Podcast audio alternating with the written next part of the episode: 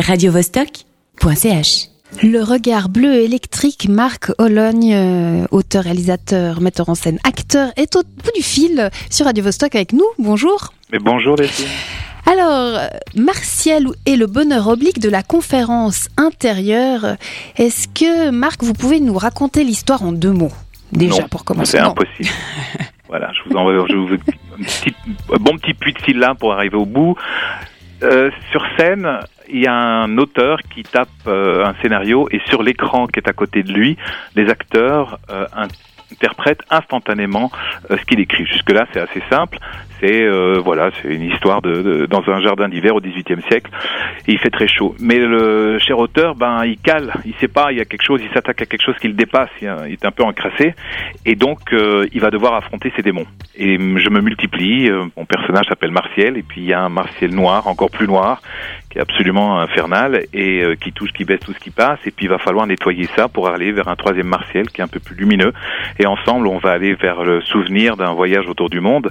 C'est pas tellement pour parler de cette émission que les plus jeunes connaissent pas, parce que c'est difficile de parler de la course autour du monde, même s'il y avait 30 millions de personnes qui regardaient ça chaque semaine. Et c'est simplement un voyage qu'on faisait avec une petite caméra Super 8 et il n'y avait pas de téléphone, il n'y avait pas d'ordinateur, il n'y avait pas de satellite, il n'y avait rien, il y avait juste bonjour des poignées de main et on faisait des reportages.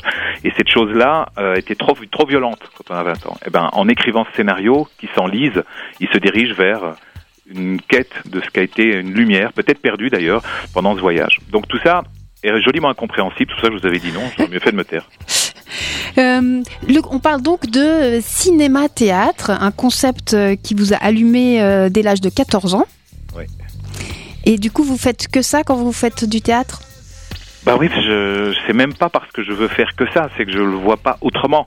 Quand je jouais au piano, j'avais 14 ans, ben j'avais un pote qui jouait de la guitare, ben je projetais ce film sur le mur du salon et ça me permettait de jouer au piano avec lui qui était sur le film. C'est c'est vraiment pas né d'une stratégie artistique théâtrale. Donc les acteurs que je filme, je, les filme d'une certaine taille, exactement à la même taille anatomique à l'échelle 1 et quand on parle, ben ils me regardent, je les rejoins dans le film, on sort du film.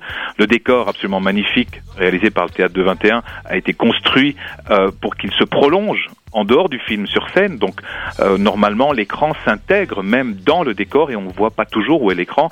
Donc c'est une manière de, de mélanger le théâtre et le cinéma. On peut pas dire que c'est du théâtre. Euh, Il y a un long, il y a un vrai long métrage de deux heures là, hein, parce que le spectacle est assez long. Mais je veux dire c'est un, spectacle dans lequel il y a une quarantaine de personnages euh, qui, on dirait qu'ils sont sur scène. Bon ben ils sont sur le film.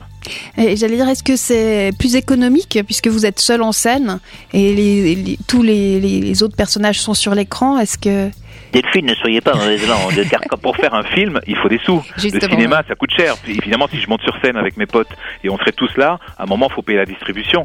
Mais euh, je veux dire, il y a le coût d'un film, et surtout que celui-là, on a eu la chance de. En français, ça veut dire on a eu la chance. Mais à, à quelques heures de la première, c'est une chance de s'enfermer dans un studio de, de film qui est au-dessus de Lausanne, et on a transformé cet endroit. On y est resté pendant plus d'un mois, et on a tourné des images jusqu'à ce qu'en fait on cherche. euh, C'était pas vraiment précis, et euh, le, reg- le regard oblique, il, euh, il est là. Il est complètement oblique sur ce monde de fêlé dans lequel on vit. Et effectivement, euh, il paraît que c'est assez poilant, euh, malgré tout, ce spectacle. C'est pas fait pour se prendre la tête, rassurez-vous. hein. non je, je- je suis rassurée. Et techniquement, euh, il faut être au millimètre, j'imagine. Bah, déjà, je parle, l'écran me répond, je regarde l'écran, l'écran me regarde, je rentre dans le film. Euh, forcément, je mets mon pied euh, dans l'image euh, au quart de seconde. Oui, c'est précis. Mais moi, peut-être je fais ça depuis longtemps naturellement parce que je m'y amuse à improviser. Alors c'est peut-être le paradoxe. Et puis, pour terminer, je vous dirais que systématiquement, quand on regarde un cinéma-théâtre, enfin, il y en a plein, hein, il n'y a pas que moi qui fais ça, mais tel que nous le faisons, on oublie l'écran. C'est-à-dire qu'on suit la conversation, puis c'est tellement, entre guillemets, presque naturel de dialoguer avec ces acteurs qui sont sur le film, bah, que euh, voilà, on, on pense même plus que c'est un film. Alors évidemment, quand tout à coup on, on change de pays ou qu'on change de décor ou que je me retrouve euh, euh, dans, dans des endroits qui sont forcément pas à deux mètres de moi et que tout à coup parce que je fais un pas, je rentre dans le film et j'y suis. Oui, alors évidemment, le cinéma prend toute sa signification de, de on s'en va du théâtre quoi. Mais bon, c'est pas parce que j'aime pas le théâtre, c'est pas parce que j'aime pas le cinéma, mais je trouve qu'ils ils se parlent bien, les deux se complètent bien. Ce soir, c'est la première. Euh, merci beaucoup, Marc. Je rappelle donc que ce soir, c'est la première de Martial et le bonheur oblique de la conférence intérieure à voir à la salle, euh, au théâtre de Carouge, à l'atelier théâtre. hein. Oui, à théâtres de voilà. Euh, Jusqu'au 20 janvier. Merci. Merci à vous. radiovostok.ch